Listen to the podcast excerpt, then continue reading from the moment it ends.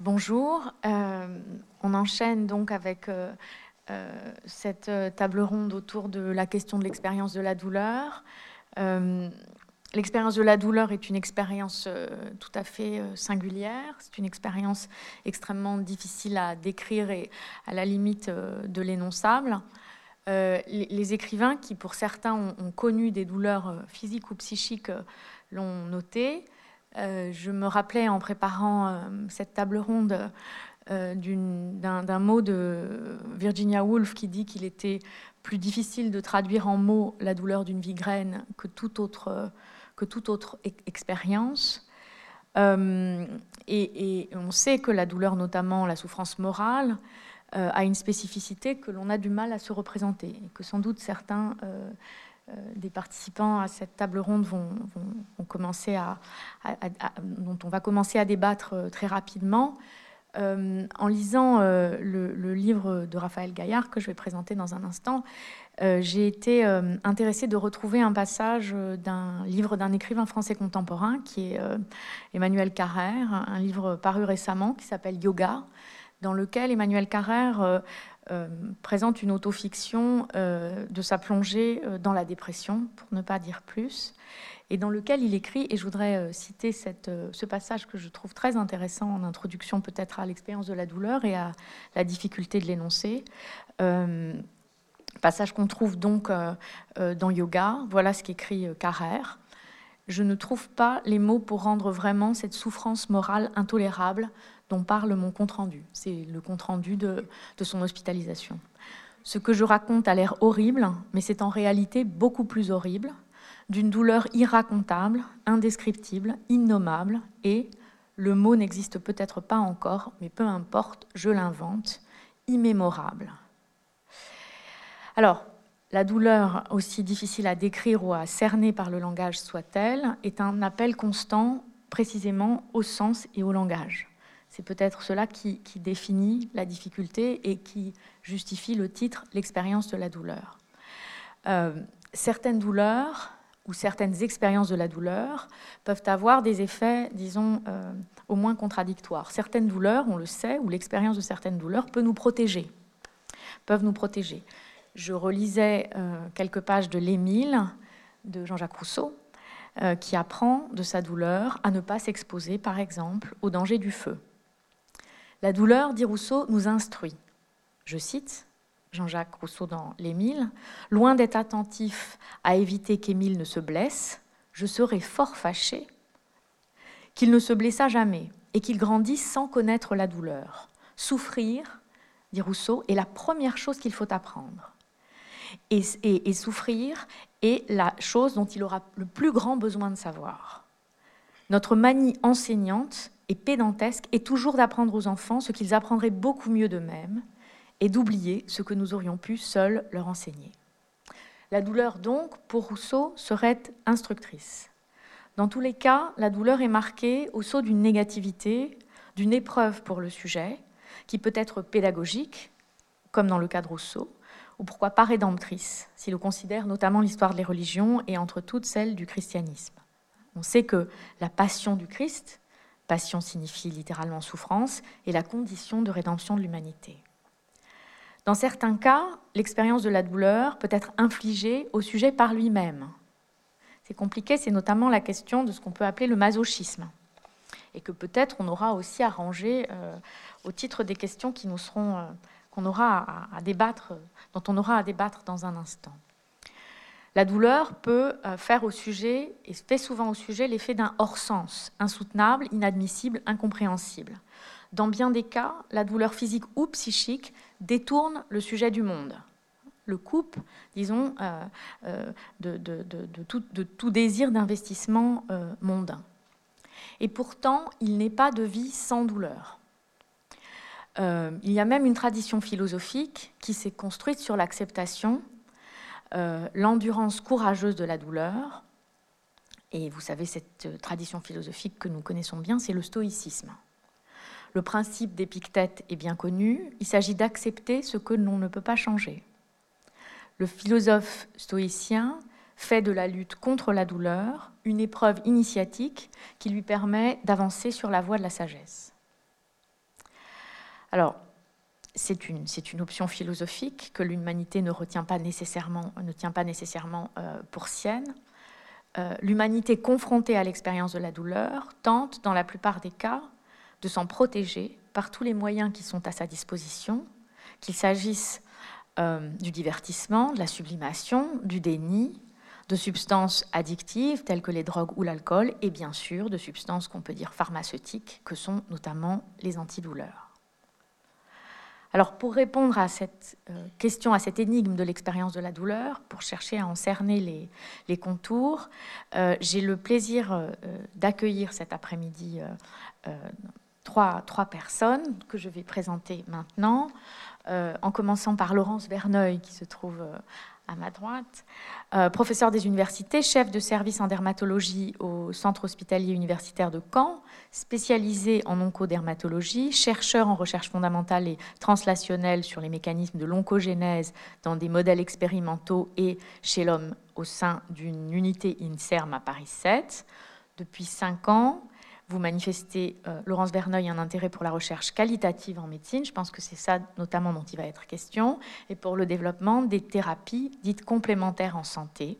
Vous êtes notamment vice-présidente du Collège universitaire de médecine intégrative et, complémentaire.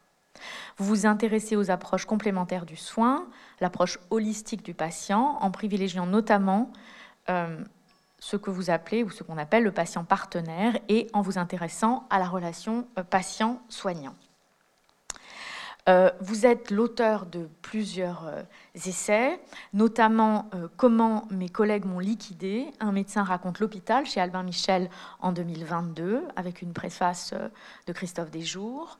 Et vous avez également coécrit euh, un livre très intéressant paru en 2016, également chez Albin Michel, Docteur écouté, coécrit avec Anne euh, Réva-Lévy. Euh, tout de suite à ma droite, Catherine Chalier, qui est philosophe et traductrice française, auteure de plusieurs ouvrages sur les liens entre la pensée hébraïque et la philosophie. Catherine, vous êtes spécialiste de l'œuvre d'Emmanuel Lévinas, dont vous avez édité avec Rodolphe Calin deux volumes de l'édition critique à l'IMEC. Vous êtes aussi spécialiste de Franz Rosenzweig et de Spinoza. Vous êtes professeur émérite de philosophie à l'université Paris-Ouest Nanterre. Catherine est l'autrice, l'auteur de très nombreux livres de philosophie. Euh, je n'en citerai que quelques-uns dans une liste euh, par ailleurs euh, pléthorique. les matriarches, Sarah, Rebecca, Rachel et Léa au CERF en 85, préfacé par Emmanuel Lévinas, en 80, oui, en 91, préfacé par Emmanuel Lévinas, La persévérance du mal, paru au CERF en 87, Lévinas, L'utopie de l'humain chez Albin Michel en 93, La patience, Passion de la durée consentie chez Autrement en 2004, De l'intranquillité de l'âme chez Payot Rivage en 98 et euh, Transmettre de génération en génération chez euh, Bûcher-Sastel en 2008 et plus récemment il nous créa à son image un commentaire de la Genèse paru chez Bayard en 2023. Et Catherine Chalier est par ailleurs membre du jury des rencontres philosophiques de Monaco. Et enfin, euh, Raphaël Gaillard, qui est normalien, psychiatre, expert judiciaire. Vous dirigez le centre hospitalo-universitaire de psychiatrie de l'hôpital Sainte-Anne et de l'Université de Paris. Vos travaux portent sur la conscience et les processus inconscients. Ils ont été publiés dans de prestigieuses revues de neurosciences et de psychiatrie. Vous présidez la Fondation Pierre Deniker qui soutient la recherche sur les troubles psychiques et œuvre pour leur connaissance par le grand public. Vous êtes auteur en 2022 euh, d'un essai, Un coup de hache dans la tête, euh, sur les rapports entre créativité et folie. Un livre qui interroge ce qui fait de nous des êtres capables euh, de créer. Voilà. Alors peut-être je vous passe la parole tout de suite, Catherine, pour nous dire quelques mots de l'expérience de la douleur. Je vais vous donner mon micro, et notamment de l'expérience. Oui. Alors je vais parler de la douleur morale et de la compassion et de la douleur spirituelle, mais je serai brève. Et je vais partir d'un livre très célèbre euh, qui est La douleur de Marguerite Duras, que j'ai relu récemment, euh, dans lequel euh, elle décrit l'angoisse qui l'envahit en attendant le retour de son mari, Robert Antelme, qui est prisonnier qui a été déporté et elle ignore si euh, il vit encore et elle a le sentiment que sa mort euh, se trouve déjà en elle. Elle en imagine euh, les modalités atroces et elle sait que sa lutte contre l'angoisse est impartageable et qu'elle ne compte d'ailleurs pas au regard des luttes bien concrètes et tragiques de la guerre. Alors voici comment elle décrit la douleur. Elle étouffe, elle n'a plus d'air. La douleur a besoin de place. Il y a beaucoup trop de monde dans les rues. Je voudrais avancer dans une grande plaine seule. Elle a aussi le sentiment d'une immense solitude, personne ne pouvant donc imaginer ce qu'elle ressent. Elle dit même qu'elle n'a plus que des ennemis. Elle voudrait mourir pour cesser d'attendre ce retour qui lui semble de plus en plus improbable. Pourtant, elle parle aussi de D, son ami, sans la présence duquel il vient la voir tous les jours, elle ne pourrait pas tenir. Je cite Des bras serrés autour de soi, ça soulage. On pourrait presque croire que ça va mieux quelquefois, une minute d'air respirable. Ce qui signifie qu'à défaut de pouvoir partager la douleur d'autrui, on peut malgré tout, en touchant son corps, euh, en desserrer l'emprise. Parmi les prisonniers qui reviennent, elle voit un prêtre qui a ramené un enfant allemand et qui proclame que cet enfant est innocent du mal commis. Elle écrit alors, je cite, Il s'arrogeait le droit de déjà pardonner, de déjà absoudre, il ne revenait d'aucune douleur, d'aucune attente, il se permettait d'exercer ce droit de pardonner, d'absoudre, là, tout de suite, séance tenante, sans aucunement connaître la haine dans laquelle on était, terrible et bonne, consciente, confiante, consolante, comme une foi en Dieu. La douleur, dans ce cas présent, résulte du mal atroce commis sur des personnes par d'autres personnes. Vouloir absoudre ces dernières immédiatement est insupportable pour qui ressent cette douleur. C'est refuser de reconnaître ce que la haine, pensée comme légitime, peut avoir de bon dans ce cas, combien elle peut consoler, dit Marguerite Duras. C'est un point euh, discutable sans doute, mais il me semble très juste de refuser la moindre satisfaction à celui qui demande à autrui de sacrifier sa douleur, sous prétexte de réconciliation prématurée. Cela ne coûte pas grand-chose à celui qui prêche cela et qui ne cherche qu'à préserver sa tranquillité d'âme, mais cet impératif de silence et de pardon, destiné à faire taire la douleur, douleur morale, de qui est blessé par autrui, peut rendre fou. Elle décrit ensuite à son retour la douleur de Robert Antelme, enfin revenu de Dachau. Je cite Une fatigue surnaturelle se montre dans son sourire, celle d'être arrivé à vivre jusqu'à ce moment-ci. C'est à ce sourire que tout à coup je le reconnais, mais de très loin, comme si je le voyais au fond d'un tunnel. C'est là un sourire de confusion. Il s'excuse d'en être là réduit à ce déchet, et puis le sourire s'évanouit, et il redevient un inconnu. Mais la connaissance est là, que cet inconnu, c'est lui, Robert, dans sa totalité. Face à la douleur d'autrui, douleur qui submerge parfois et qui transforme physiquement dans la maladie ou les mauvais traitements, jusqu'à rendre méconnaissable le sourire, resterait un signe de reconnaissance. Enfin, elle, précise ceci qui me semble extrêmement important, et peut-être j'aimerais bien qu'on en discute tout à l'heure. Elle dit ceci, Quand j'ai perdu mon petit frère et mon petit enfant, j'avais perdu aussi la douleur. Elle était, pour ainsi dire, sans objet. Elle se bâtissait sur le passé. Ici, l'espoir est entier La douleur est implantée dans l'espoir. Cette phrase qui me semble très importante. La douleur est implantée dans l'espoir. Parfois, je m'étonne de ne pas mourir, une lame glacée, enfoncée dans la chair vivante de nuit et de jour, et on survit. La douleur ne serait donc pas le deuil.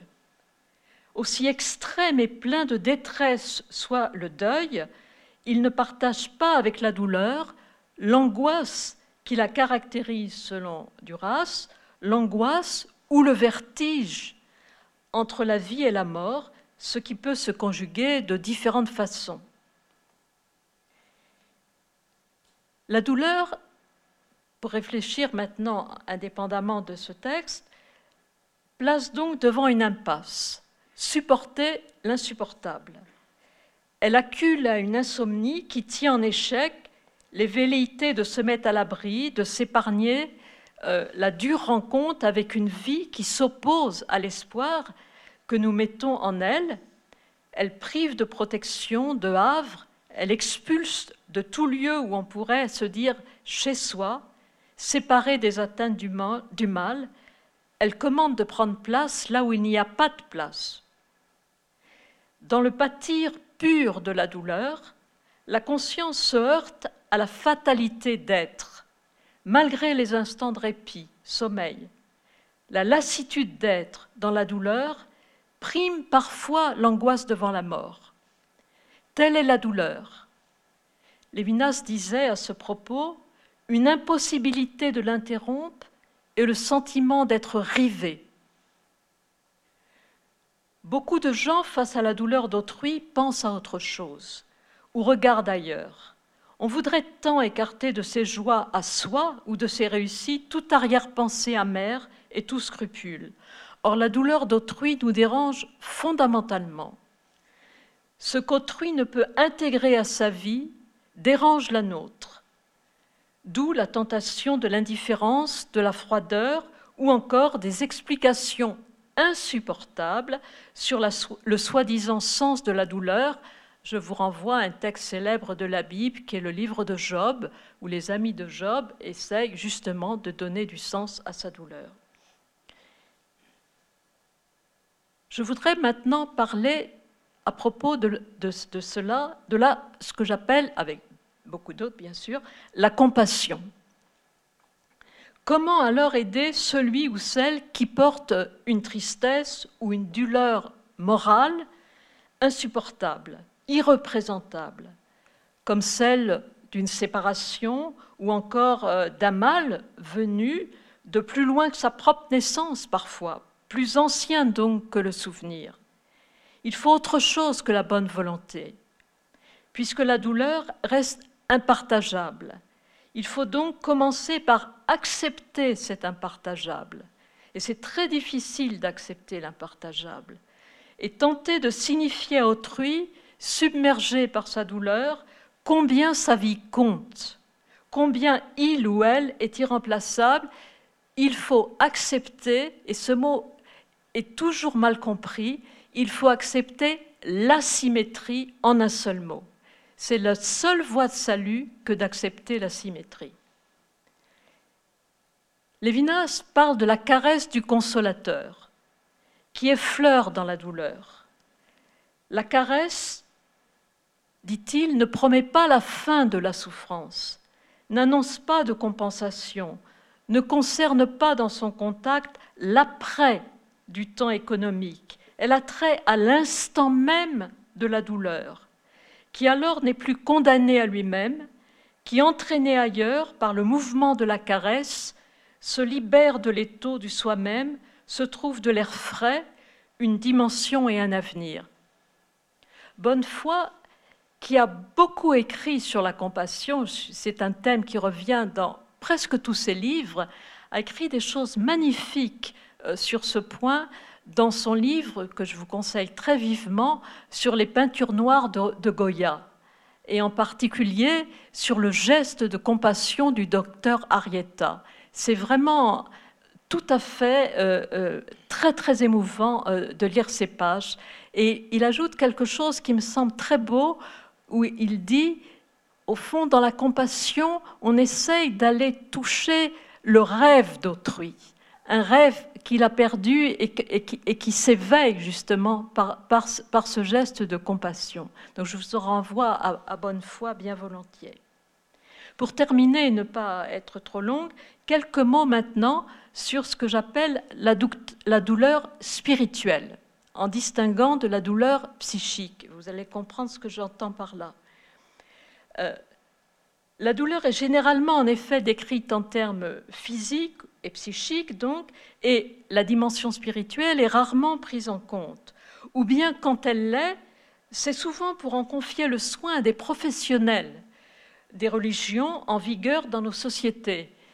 Il y aurait d'une part euh, les médecins, les équipes soignantes, mais aussi les psychologues et les psychanalystes et les psychiatres, et d'autre part, pour ceux et celles qui le demandent, ces autres professionnels que seraient censés être les rabbins, les prêtres, les pasteurs, les imams, comme si seuls ils avaient titre par leur savoir à répondre à l'inquiétude spirituelle présente pourtant dans toute douleur. Or, précisément, l'esprit, ce n'est pas le savoir. La douleur spirituelle existe elle habite beaucoup de personnes au sein même de leur douleur physique et, corporelle, psychique et corporelle. Et je dirais ceci, il me semble qu'elle s'éprouve, c'est ainsi que je la pense, comme le sentiment d'un abandon radical, d'une déréliction. Il semble alors qu'aucune réalité bonne n'existe plus pour soi, pas le moindre souffle bienfaisant, pas la moindre voix de fin silence, Cold Mama Daka, comme celle perçue par le prophète Élie dans la nuit de sa propre douleur, dans le livre des rois, dans la Bible. Dans la douleur spirituelle, aucun souffle n'éclaire la nuit obscure, qu'est l'enfermement dans le carcan de soi-même. Comment alors faire entendre une, voix de fin silence? Une voix qui ne fait pas peur, qui ne sermonne pas, qui ne se prévaut pas de son savoir, mais qui s'adresse à autrui dans son unicité à jamais irremplaçable. Entendre cette voix-là, ce n'est pas entendre des voix, c'est se laisser toucher par son souffle bienfaisant. Elle prend le visage de quiconque en témoigne. Pour faire entendre cette voix, la compassion doit d'abord signifier à autrui que sa douleur ne s'intègre dans aucun ordre, fût-il celui de ses croyances religieuses éventuelles. C'est même pourquoi sa douleur devient le devoir de celui qui l'aperçoit. Lévinas parle de la juste souffrance en moi pour la souffrance injustifiable d'autrui. Et il y voit même le nœud de la subjectivité humaine. Personne ne peut me remplacer, pas même Dieu. De lui, d'ailleurs, la conscience de cette obligation, sans dérobade possible, rend plus difficilement, certes, mais plus spirituellement proche que la confiance en une quelconque théodicée, en une quelconque explication. Lévinas disait encore que celui ou celle qui reconnaît le Dieu voilé, le Dieu caché, le Dieu incapable d'aider, seul celui-là peut exiger le dévoilement. Seul celui-là témoigne de ce voile qui témoigne de ce voile auprès d'autrui pourrait demander que Dieu se dévoile. Il pourrait le faire parce que, sans le savoir lui-même, il aurait été son témoin auprès d'autrui, ce qui est dire que la voix de fin silence qui apaise la douleur spirituelle a besoin de nos voix à nous. Elle ne peut rien sans elle. Merci beaucoup, Catherine. Je passe la parole à Laurence Verneuil. Merci.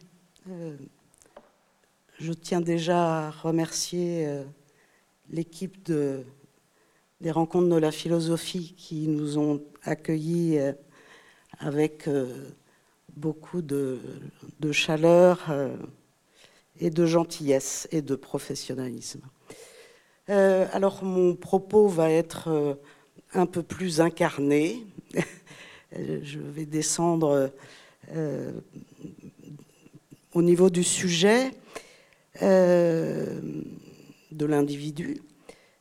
Et, en fait, l'introduire par moi aussi un livre que, que j'ai trouvé assez magistral et, emblématique sur la douleur. Euh, c'est le livre euh, d'Anne Reva, qui a été ma co-autrice, qui s'appelle L'intime étrangère, qui a été publié euh, il, y a, deux ou trois ans.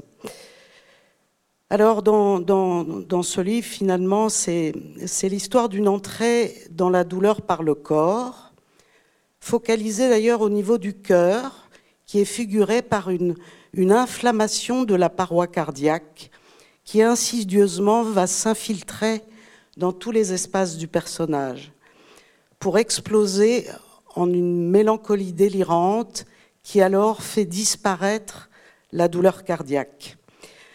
Anne Reva raconte la douleur qui mène à la mort. Elle nous dit combien les frontières dualistes corps-esprit sont effacées dans cette expérience et paradoxalement, combien cette douleur diffuse, insoutenable, est associée à une anesthésie totale du corps.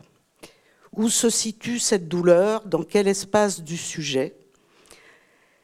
Alors je la cite, parce qu'il y a ça aussi.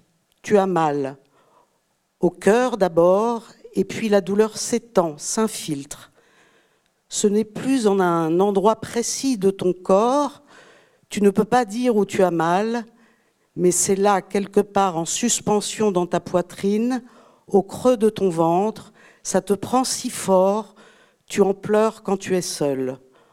On peut avoir mal à en pleurer, avoir mal à en mourir. Voilà, donc euh, c'était pour donner un, contexte euh, à, mon propos et, revenir juste deux secondes sur le titre de cette table ronde, l'expérience de la douleur, euh, qui pour moi énonce en effet une dimension phénoménologique hein, de l'approche de la douleur. Et c'est aussi ma place de médecin et de chercheuse en, recherche qualitative. Et donc voilà, aborder la question sous un, un aspect, un point de vue expérientiel. Alors, notre équipe de recherche explore les vécus d'expérience en santé, finalement explore ce que les sujets disent de ce qu'ils vivent, en s'appuyant sur une approche phénoménologique inductive qui a été conçue pour accéder au plus près de, l'expérience des protagonistes du soin. Un petit mot sur la phénoménologie qui cherche euh, finalement à décrire les grandes formes euh, d'expérience en se focalisant sur la, relation constituante au sein de laquelle l'homme fait l'expérience du centre, du sens d'être des, phénomènes. Alors, il ne s'agit pas de, prôner une attitude introspective qui se substituerait à la méthode empirique objectivante, ni de viser des contenus de conscience supposés intrapsychiques, mais de se focaliser sur ce moment où se joue notre contact avec notre monde, avec nos prochains, avec nous-mêmes, en somme sur l'existence comme un mode d'être fondamentalement intentionnel. Cette phénoménologie, elle est à même d'enrichir l'horizon, à mon sens, euh, de pensée et d'action du médecin, euh, en particulier dans l'approche de la souffrance. Alors, ce qui m'amène aussi en tant que médecin à évoquer ce qu'on appelle euh, les douleurs chroniques dites somatoformes ou troubles somatoformes douloureux. C'est en fait une douleur que l'on ne peut ni expliquer ni guérir dans l'état actuel de la médecine et qui, à mon sens, est archétypal de l'expérience douloureuse.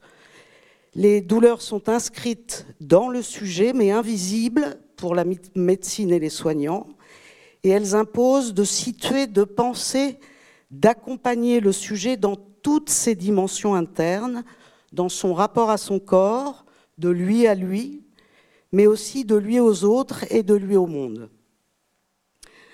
Alors notre corps vivant, notre corps comme corps vivant, est toujours un corps propre. C'est le corps de quelqu'un. Il n'est pas une forme close, il est le foyer de notre engagement dans, le monde. Notre corps est ce par quoi nous sommes au monde. Réalisant notre présence au monde, notre corps réalise notre présence de l'un à l'autre. Par nos façons proprement humaines d'habiter notre espace corporel, nos sens, notre automouvement, nous nous accordons constamment au mode de, présence corporelle de ceux avec qui nous sommes. Approché selon euh, son niveau de réalité phénoménologique, donc non pas tel qu'on peut l'objectiver en faisant abstraction du, sujet vivant qui la porte, mais telle qu'elle se réalise dans le monde de la vie, avant toute intervention médicale, cognitive ou pratique, la douleur peut se définir comme un processus par lequel le sujet subit une atteinte de son propre corps. Des modifications peuvent survenir tant au niveau euh, biologique, mais le pâtir ne devient une donnée phénoménologique réelle qu'à partir du moment où le niveau du sujet global est impliqué. La douleur en tant qu'événement de vie atteint donc un organisme qui a en propre d'être un corps subjectivé et d'être un corps socialisé marquée par une structure de, l'échange et celle de la communication intersubjective. Elle va affecter un être en soi, mais aussi un être social, et euh, elle atteint l'homme comme un sujet de relation. Elle n'est jamais, euh, à mon sens, en tous les cas, un phénomène purement biologique. Elle atteint un organisme qui, avant de pouvoir se réduire à un corps physique, est le corps propre d'une personne un corps habité. Or, cette expérience ample et complexe déborde, euh, je pense, largement ce, que l'on entend euh, et que l'on isole comme étant la proprioception. Elle se présente comme une atteinte du soi au départ de son corps. Lorsque nous sommes en bonne santé et que nous nous sentons bien, nous pouvons oublier notre corps. Dans nos jours de santé, notre corps fonctionne pour nous dans le silence et le secret. La douleur va produire une division. Elle va produire, voire même une dissociation entre nous-mêmes et la partie du corps qui nous fait souffrir. Lorsque nous avons très mal ou sommes très mal, nous ne pouvons plus rien faire en dehors de ressentir douloureusement ce qui est une scission entre le soi et une part aliénée de lui-même, la part qui lui fait mal, dont il se désunit, comme si elle lui était étrangère, mais en même temps qu'il l'obsède. Elle nous éprouve cette douleur en ce sens qu'elle réduit notre monde et l'appauvrit, et à l'inverse, elle fait que notre corps s'épaissit. Une telle expérience est par ailleurs traversée par la peur, euh, car euh, ce qui va ainsi mal échappe à notre contrôle et laisse affleurer la menace d'une destruction ou d'une mort imminente. Ensuite, la douleur ne, joue pas dans le seul espace de la présence à soi. Être douloureux modifie notre monde. Et le caractère éprouvant à l'intérieur vient aussi du fait qu'il limite notre horizon d'existence et agit sur notre vie relationnelle. Elle envahit les espaces intersubjectifs comme elle envahit l'espace du moi. Elle devient un thème lancinant autour duquel se focalise l'attention, les gestes et les échanges entre le patient et les membres de son, entourage et les médecins. La douleur chronique, donc, euh, surtout chronique, fait ainsi souffrir les proches. Si elle constitue pour le patient une menace portée à sa vie propre, elle constitue aussi pour les proches une menace de séparation et de perte. Alors dans cette douleur chronique inexpliquée, euh, en tous les cas non expliquée par une lésion organique ou un mécanisme physiopathologique connu, l'homme ne se borne pas euh, à avoir mal. Il clame sa douleur. Il la clame par ses plaintes, il la clame par ses postures, par ses silences. Et d'une certaine manière, le patient va jeter à la tête de ses proches et des soignants cette douleur. Elle n'est donc pas une simple sensation, elle n'est pas aussi seulement le tourment du sujet, elle est un tourment qui se clame et qui appelle à l'aide, cette relation du moi qui a fait mal, qui a mal et qui clame sa douleur à un autre, cette relation intersubjective. Tandis que le patient atteint de douleurs euh, chroniques pense et parle en termes d'expérience vécue, le médecin pense habituellement le corps tel que sa formation et l'orientation de l'esprit scientifique dominant lui ont appris à objectiver. Or, suivant que l'on adopte l'une ou l'autre des perspectives, le phénomène de la douleur n'a pas le même niveau de réalité. Pour le patient, somatoforme, mais comme pour tout patient qui souffre, la douleur est une expérience qui l'obsède dans son corps et qui le transforme par rapport à ce qu'il était avant la survenue de cette douleur. Pour le médecin, en revanche, la douleur est à considérer avant tout comme un symptôme, c'est-à-dire comme un indice qui renvoie à autre chose que soi, une altération, un dommage objectif de la réalité somatique. Ce n'est pas la douleur comme telle qui est pathologique, mais la cause de la douleur. Alors, si on devait euh, proposer une définition un peu relativiste de ce euh, trouble euh, somatoforme douloureux, on pourrait dire que le patient qui reçoit ce diagnostic est celui qui déçoit les attentes du médecin somaticien. Ces attentes étant fondées sur une épistémologie qui réduit l'expérience vivante du sujet à un symptôme et qui, réduit ce symptôme à la cause sous-jacente. Alors le médecin euh, est celui euh, que le patient consulte lorsqu'il a quelque chose qui ne va pas avec la réalité de lui-même, qu'il ne connaît pas, sa vie organique.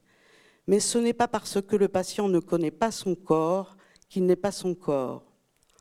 La douleur ne peut être appréhendée comme seulement un processus situé quelque part dans l'organisme, mais comme un événement critique.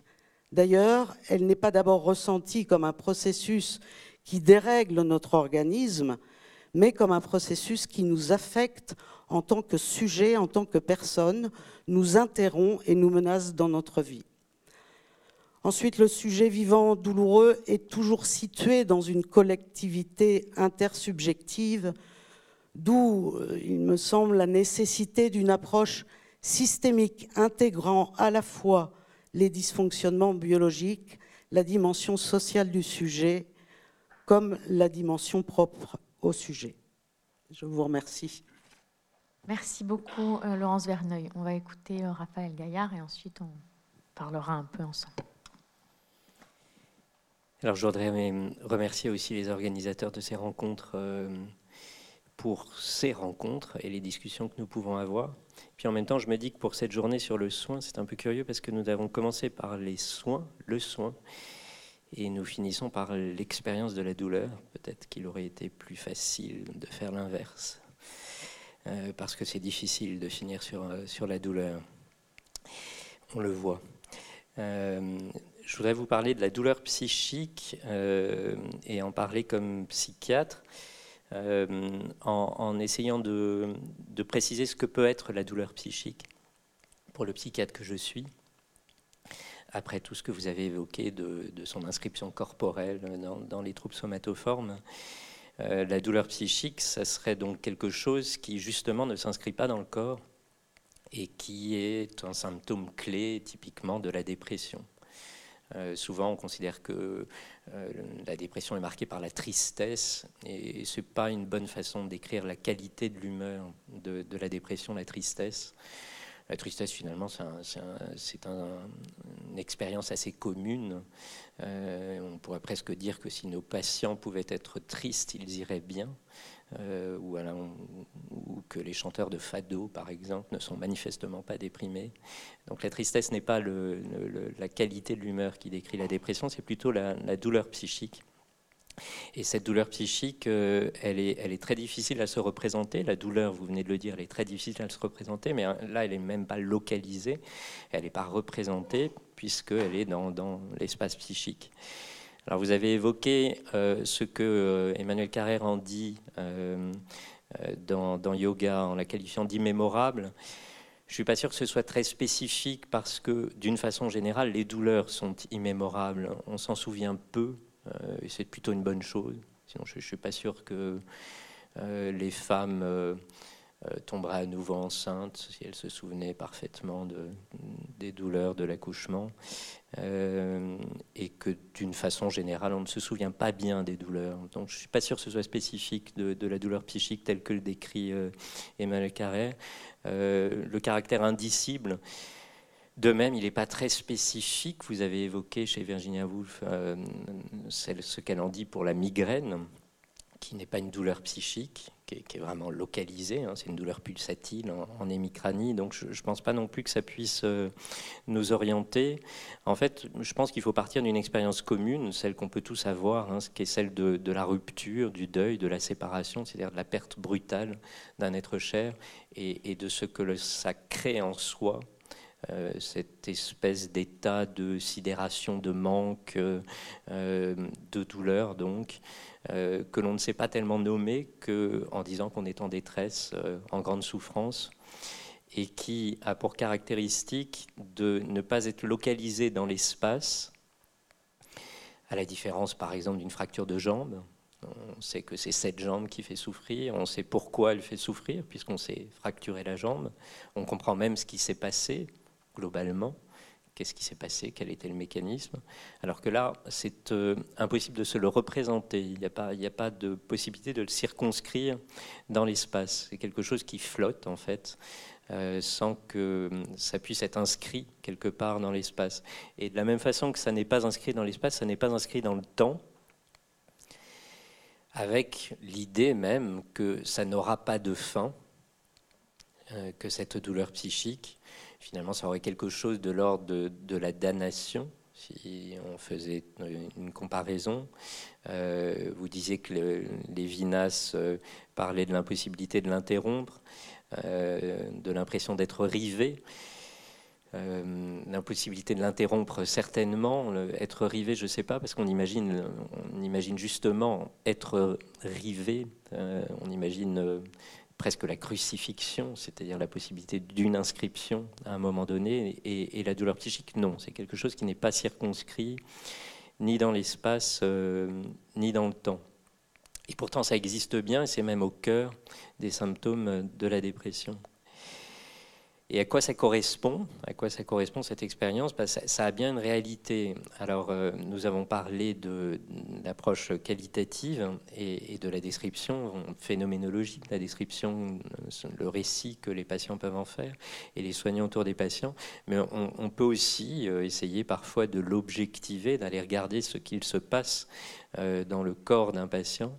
Et c'est assez intéressant d'observer. De, que cette douleur psychique sollicite les mêmes bases cérébrales que la douleur corporelle. C'est-à-dire qu'il existe dans le, dans le cerveau un réseau de la douleur et que ce réseau de la douleur euh, sous-tend la même expérience de la douleur corporelle et de la douleur psychique. Et on peut même euh, aller observer l'activation de ce réseau de la douleur cérébrale chez des patients qui ne connaissent pas la douleur physique. Il existe des maladies rares, heureusement très rares, qui rendent insensibles à la douleur physique des insensibilités congénitales à la douleur qui sont liées à l'absence de certaines fibres périphériques euh, à la douleur. C'est une maladie terrible, hein, puisqu'évidemment, ce sont des, des, personnes qui se mutilent involontairement, puisqu'ils ne bénéficient pas du signal d'alerte de la douleur. Et chez ces patients, il est possible de montrer que la perception de la douleur d'autrui, qu'eux-mêmes ne connaissent pas, puisqu'ils ne l'ont jamais ressentie, active dans leur cerveau le réseau cérébral de la douleur qui correspondrait à la perception de cette douleur physique. Euh, alors à quoi ça sert ce réseau cérébral de la douleur qui servirait donc dans la douleur psychique?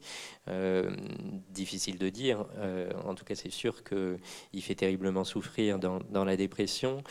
certains considèrent que c'est au cours de l'évolution quelque chose qui aurait servi à, à construire la solidité de nos liens d'attachement. Que finalement une, façon de maintenir le lien à autrui, euh, y compris pour euh, euh, le tout petit animal à l'égard de sa mère, c'est que ce réseau s'active s'il s'en éloigne et donc garantisse, puisque c'est un enjeu pour sa survie, la proximité de sa mère. Et par exemple, on peut observer que chez des souris, chez lesquels on supprime un récepteur aux opioïdes, donc un récepteur impliqué dans, le contrôle de la douleur, eh bien, les petites souris, les sourisseaux, euh, deviennent insensibles à la séparation de leur mère. C'est-à-dire qu'ils ne vocalisent plus la détresse de la séparation de leur mère, euh, comme si, de fait, euh, la séparation n'était plus douloureuse. Et donc, on, voit que peut-être ce circuit cérébral de la douleur servirait à, maintenir, euh, solidifier les liens euh, qui, euh, s'ils ne sont pas garantis, en fait, mettent en danger la survie du petit animal et, évidemment aussi de, l'être humain. Dernier point que, je voudrais évoquer à partir de, cette question de la douleur psychique, c'est ces allers-retours avec la douleur physique, même si j'ai voulu m'en détacher, euh, en, indiquant que, euh, assez curieusement, il est fréquent que la douleur physique vienne soulager la douleur psychique. Alors vous avez évoqué le masochisme tout à l'heure. Euh, je ne sais pas dire grand-chose du masochisme, ou alors il faudrait que je vous parle du mien, euh, mais je, vais rester au plus proche des symptômes, au plus proche de la phénoménologie. C'est assez étonnant de voir que des patients recourent à la douleur physique pour soulager la douleur psychique. Alors j'ai dit tout à l'heure que ça n'était pas circonscrit dans l'espace et dans le temps, et peut-être que c'est là une solution, puisque euh, se couper la peau, se brûler la peau, c'est vraiment inscrire à un endroit donné cette détresse qui était euh, indicible, immémorable, impalpable, euh, nous l'avons dit, et qui, à un moment donné, est condensée à un endroit. Et assez étonnamment, chez ces patients, ce recours à la douleur physique est quelque chose qui vient apaiser la douleur psychique, comme finalement, un paratonnerre vient condenser l'orage qui jusque-là euh, tournait, euh, menaçait, faisait souffrir par les différences de tension qu'il impose, euh, et qui là trouve un, viatique ou quelque chose qui s'écoule. Et d'ailleurs, ça va souvent de pair. Le soulagement va au moment de l'écoulement du sang. il s'agit vraiment de laisser s'écouler cette, cette douleur.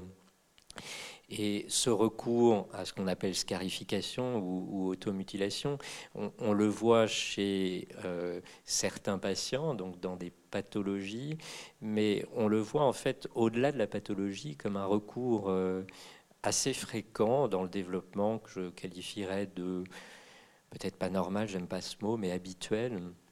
C'est observé par exemple, euh, euh, l'épidémiologie nous dit chez 15-20% des adolescents, donc c'est quelque chose de très fréquent que ce recours à la scarification. Et je trouve que c'est intéressant de constater, pour ce qui est de nos discussions sur la nature de la douleur et euh, ces allers-retours entre psychique et physique, que l'inscription corporelle peut devenir par une douleur physique soulagement de la douleur psychique.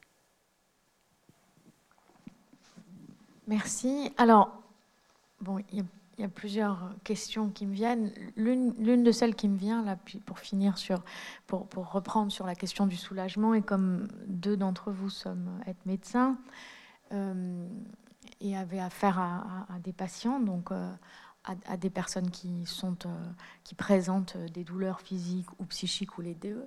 Je me disais, et comme la question de l'expérience de la douleur, on l'a entendu, y compris dans la, présentation de Catherine Chalier, c'est met en question le rapport à l'autre, d'une certaine manière, le rapport à autrui. C'est une question éthique, c'est la question de l'autre qui est toujours, euh, au fond, la question de la douleur, de, de l'altérité de sa propre douleur, de la manière de se de, se l'approprier ou l'impossibilité de se l'approprier précisément et, du rapport à l'autre qui souffre.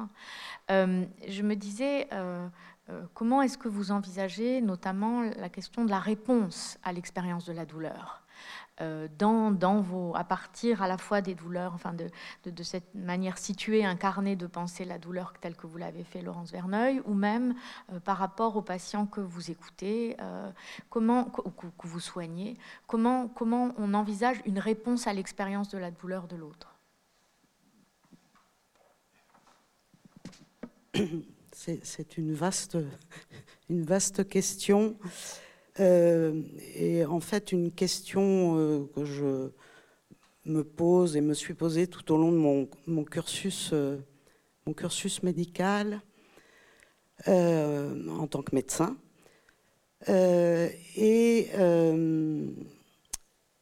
je, je, ne sais pas si, je dirais presque des lieux communs comme l'empathie, enfin, euh, alors on connaît la théorie des neurones miroirs, euh, euh, sont, suffisants pour accueillir la, douleur de l'autre. Je me demande si en fait il ne faut pas avoir soi-même expérimenté une certaine douleur et voilà un certain niveau pour pouvoir accueillir et entendre euh, la, douleur de l'autre. Et, donc finalement, c'est de mettre en tension deux euh, subjectivités. Alors, ah oui, un autre point très important, c'est qu'il faut reconnaître cette douleur. C'est-à-dire que dans les troubles dits euh, somatoformes, hein, caricaturalement psychosomatiques aussi, le médecin peut euh, douter, remettre en question euh, cette, euh, cette donnée douloureuse. Et, là, le, contrat de soins, à mon sens, est rompu. Donc il faut une espèce de, contrat de validation d'entendre cette, cette douleur. Et, et il y a un espace, de toute manière, où on ne, où on ne peut pas l'appréhender, même si soi-même on a expérimenté de la douleur, où on ne peut pas approcher euh, cette douleur. Elle est euh, dans une espèce de bulle, à mon avis, de, solitude euh, qui est, qui est abyssale. Et les médecins, à mon sens, au jour d'aujourd'hui, ne, sont pas formés à cette intersubjectivité et à cette tension de, de, de sujets. Au contraire, on est assez formaté dans un objectivisme et une lecture euh, euh, très, très standardisée euh, du soin. Oui, il y, a beaucoup à faire, hein, c'est sûr, dans la formation des, étudiants en médecine en la matière. de toute façon, on les sélectionne sur des matières scientifiques, donc c'est difficile de, de, leur trouver ces qualités. Et on est obligé maintenant d'inventer euh, de nouvelles disciplines comme la médecine narrative pour leur réapprendre euh, à écouter un récit. Mais cela étant, euh, il ne faut pas non plus demander au médecin d'être seulement celui qui est capable d'écouter d'entendre, parce que, en fait, ce qu'on demande avant tout au médecin, c'est une réponse, si possible, une réponse qui fonctionne. Et dans cette réponse, il y a une réponse technique. Et donc transformer le médecin en euh, être qui écoute et qui est en résonance ou ne serait-ce qu'en empathie avec la personne en souffrance, c'est parfois aussi oublier que on attend de lui une réponse technique et quand on va voir son médecin, de fait, euh, on, va voir quelqu'un dont on attend une réponse technique. Et donc, euh, dans le même temps, nous aimerions chez le médecin une capacité d'écoute quant à cette douleur euh, qui, si pour le patient lui-même est immémorable, indicible, et, avec toutes les caractéristiques évoquées, il est encore plus de l'extérieur. C'est sûr que c'est difficile. Donc il y a, un, considérable travail d'apprentissage de la perception de la douleur euh, euh, chez les médecins, mais ça n'est pas euh, sans considérer que sa réponse sera quand même une réponse, bien souvent une réponse technique. Et, je crois que c'est important de le dire parce que si ça n'est plus le cas, si l'attention est une attention uniquement à la douleur, je ne suis pas sûr, par exemple, qu'un chirurgien continue d'inciser, je ne suis pas sûr qu'il continue de faire ce qu'il a à faire, euh, s'il est uniquement dans cette perception.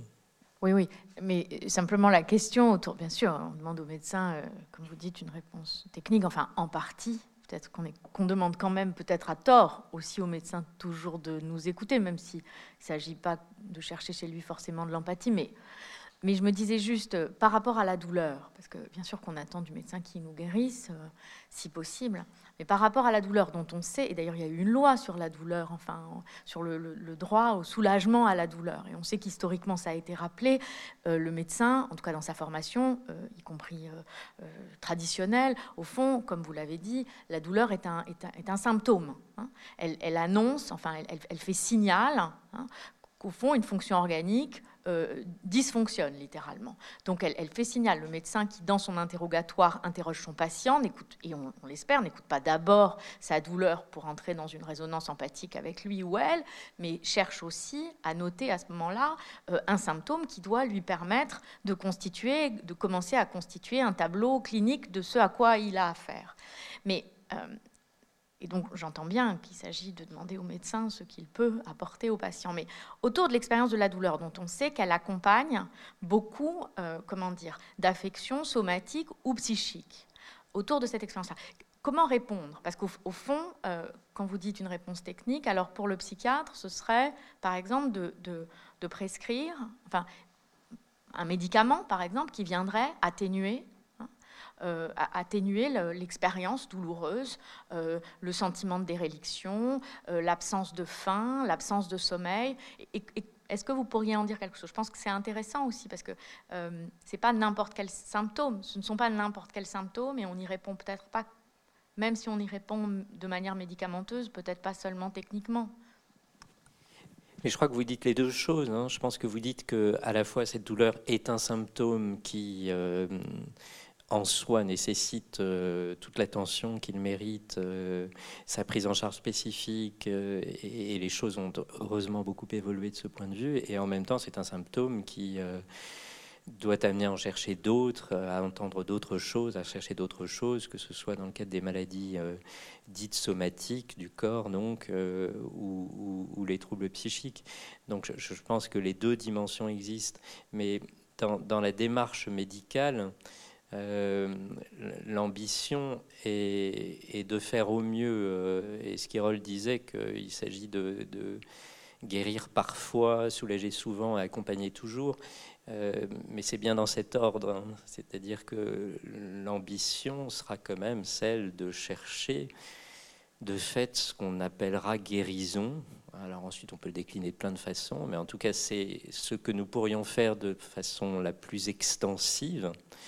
Et si ça passe par une réponse technique, qu'elle soit la prescription, l'intervention chirurgicale, euh, la psychothérapie de telle ou telle nature, à vrai dire, peu importe. Euh, simplement, c'est quelque chose dont on sait que ça vient répondre à ce que l'on diagnostique au-delà de ce seul symptôme. Alors, j'ai pas tout à fait la même approche que, que, Raphaël. Euh, moi, il me semble que la, partie d'accueil et d'écoute du sujet en tant que sujet dans son propre espace, dans euh, l'espace euh, euh, personnel, dans l'espace collectif en tant qu'être humain, doit être pris en, considération. et à partir de là, apporter simplement une réponse technique me semble insuffisant. Et par ailleurs, je dirais que si le médecin se positionne uniquement dans cette, euh, cette approche, euh, je ne suis pas sûre qu'il donne les bonnes réponses. C'est-à-dire que s'il n'y a pas eu cette capacité d'écoute, d'accueil, euh, d'entendre la, parole du sujet, je, ne crois pas que la réponse technique derrière sera la plus, plus adaptée et, la plus performante pour soulager. Je ne dis pas qu'il ne faut pas de réponse technique. Hein. J'utilise des médicaments euh, euh, antalgiques, enfin. Euh, mais je crois que soulager la douleur nécessite un préalable qui est en effet cette, cette posture d'accueil de, et, et d'écoute. Je me demandais, Catherine, ce que vous auriez à dire autour de, enfin, un peu en écho à ce qui vient d'être dit là, mais autour de cette histoire de, qui m'a beaucoup intéressée de, faire taire la douleur morale, euh, ou, plutôt peut-être plutôt que de la faire taire, de la soulager. Quelles seraient les conditions dans lesquelles une douleur, disons, morale, pourrait euh, avoir tendance à s'apaiser? Parce que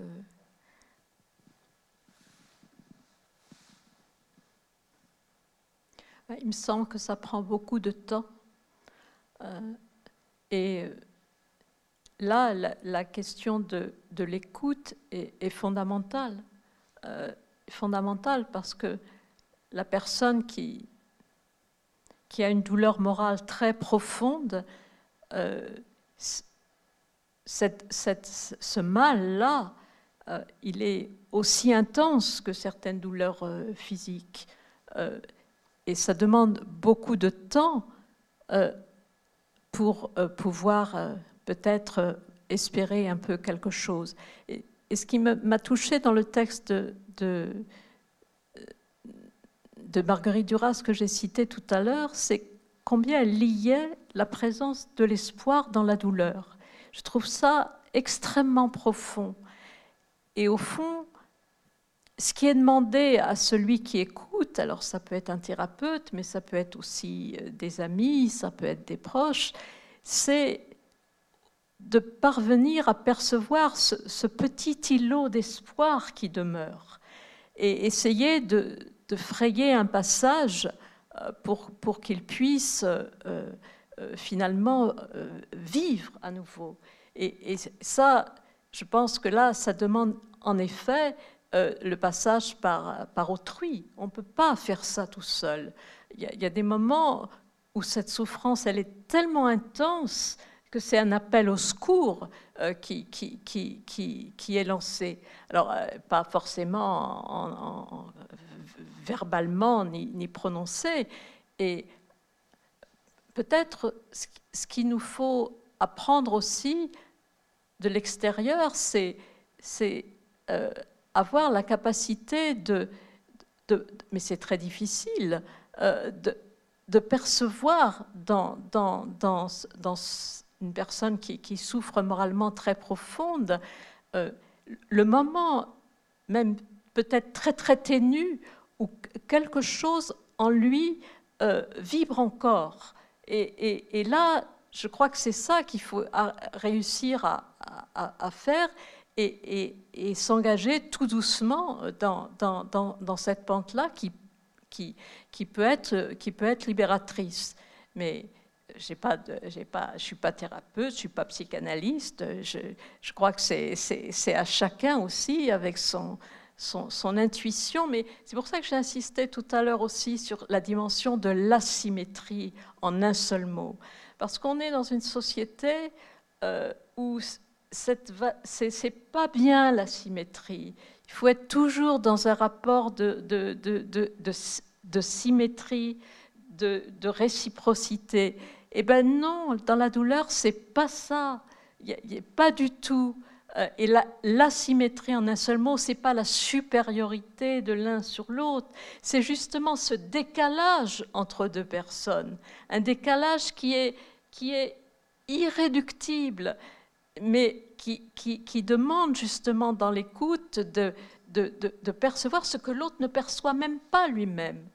Voilà, Merci. J'ai une question dans le fil de ce que, de ce que vous dites euh, et de ce que vous avez dit tout à l'heure. Je ne sais pas si j'ai bien compris au sujet de Marguerite Duras, mais quand vous avez dit qu'à la, mort du frère et de l'enfant, euh, il est question pour elle de perdre la douleur. Euh, et j'avais envie de vous poser une question à tous les trois, une question un peu contre-intuitive, qui, serait est-ce, qu'il y aurait des douleurs précisément euh, qui ne sont pas des objets d'expérience, ou qui sont des objets d'expérience insus, ou qui sont déniés? Parce que ce ce à quoi ça m'a fait penser, c'est un texte célèbre dans la tradition américaine d'un philosophe américain qui s'appelle euh, Ralph Waldo Emerson et qui a notoirement perdu son petit garçon euh, d'une pneumonie, qui était un petit garçon qui avait 5 ans. Et Emerson écrit un texte qui s'appelle Expérience, qui est très connu, où il dit, alors que cet enfant était tout pour moi, deux ans après, il ne me reste aucune trace de la perte. Je ne ressens rien je ne ressens plus rien. Et en écho, et ça, me fait penser à cette histoire de perdre la douleur, comme si, et en évitant tout dolorisme, en fait, la capacité d'éprouver la douleur, et encore une fois, il ne s'agit pas de se réjouir de l'éprouver, il ne s'agit pas du tout de ça, mais c'était dans certains cas tout de même une manière d'être quand même capable d'une sensibilité d'un accueil de ce qui arrive. quoi. Est-ce que c'est complètement à la fois contre-intuitif et scandaleux de penser ça, y a y compris des douleurs? Parce que on sait que dans certains états de choc, par exemple, face à des pertes, euh, il a été question tout à l'heure, Raphaël Gaillard il, euh, parlait de, deuil, de, voilà, d'expérience de deuil.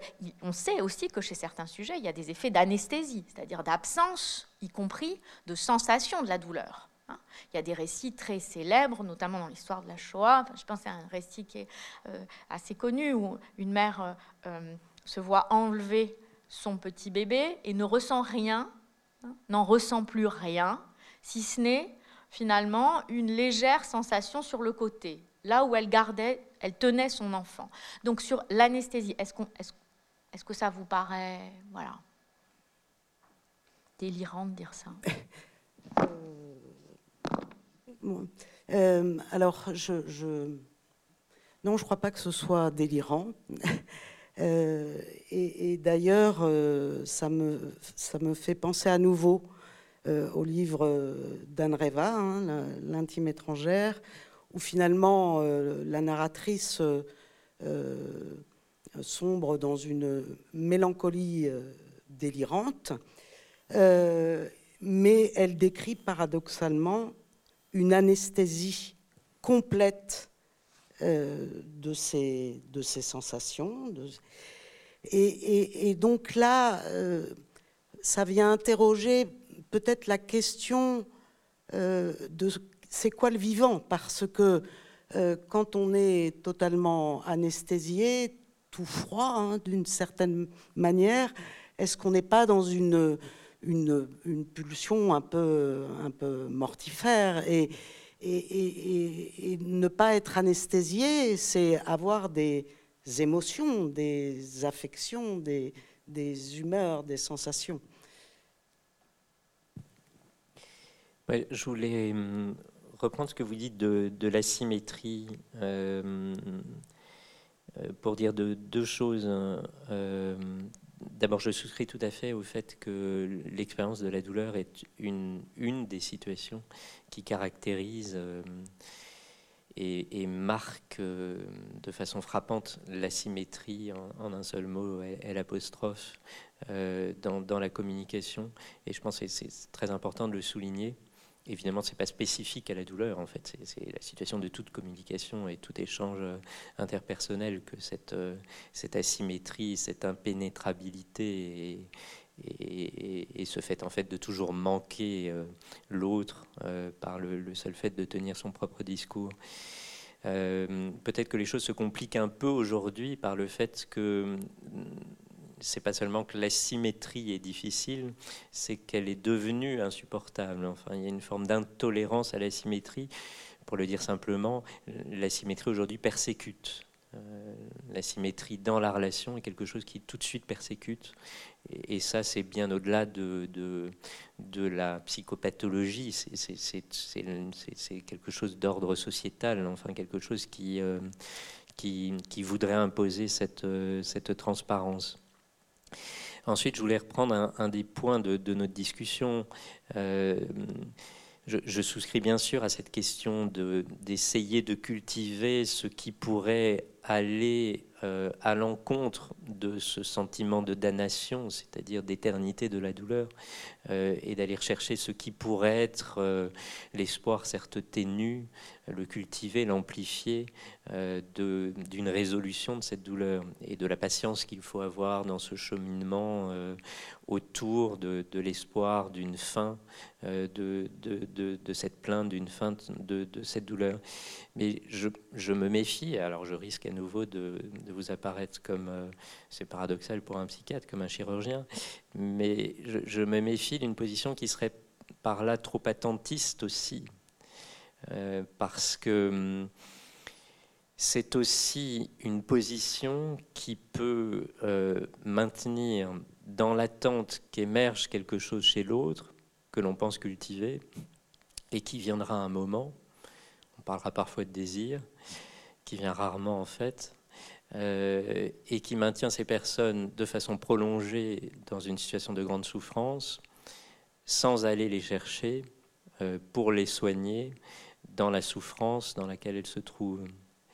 Et je, reviens sur la question de la réponse attendue à cette situation de douleur. À la fois, nous attendons du médecin, là je parle en tant que médecin, qu'il puisse entendre, euh, écouter tous les paramètres de, cette euh, douleur. Et d'ailleurs, ce ne sont pas des paramètres, mais l'expérience donc de, cette douleur. Mais on attend aussi qu'il aille chercher ce qu'il pourra soigner. Et, et, en fait, c'est une position très active. Alors j'ai qualifié de technique tout à l'heure, mais c'est une position très active. Et dans cette position très active, j'irais jusqu'à dire qu'il y a quelque chose d'un peu violent, en fait, dans l'exercice. Alors il faut s'en garder, il faut s'en protéger, mais il y a quelque chose d'un peu violent.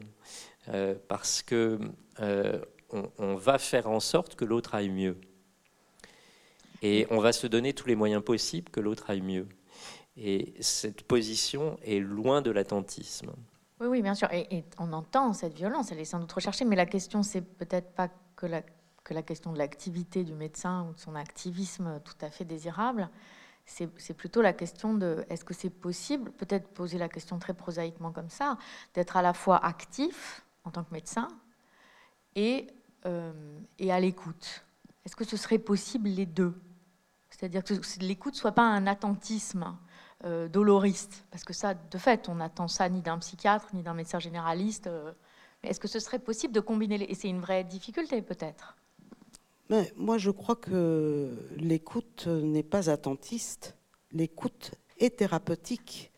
Euh, on a, enfin, ça rejoint les, les questionnements sur l'effet placebo et de l'étude de la spécificité de l'effet médicamenteux, euh, dont on sait dans la spécificité qu'il y a un effet bien évidemment placebo, et tant mieux.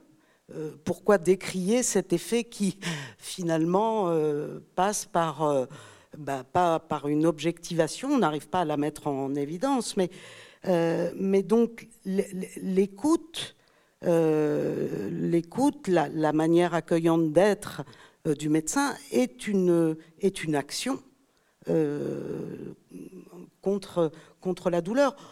des travaux ont, montré que de, euh, par exemple, poser la main sur une épaule au terme d'une consultation de, de, patients, soulager, améliorer la, question de, la question de la douleur. Donc je ne crois pas que ce soit une dichotomie. Je crois que Oui, je, crois que vous l'avez parfaitement résumé en fait. Hein. Il y a une tension entre euh, euh, l'écoute et euh, l'intervention. Et, c'est une véritable tension, c'est-à-dire quelque chose de, l'ordre du paradoxe entre ces deux mouvements. Et bien sûr qu'on appelle de nos voeux la possibilité de ce paradoxe. Mais c'est c'est quelque chose d'instable en fait. De même qu'il y a une asymétrie euh, dans la perception de la douleur et, qu'elle est, elle est radicale en fait. Elle rappelle la radicalité de l'asymétrie de la communication entre les êtres humains.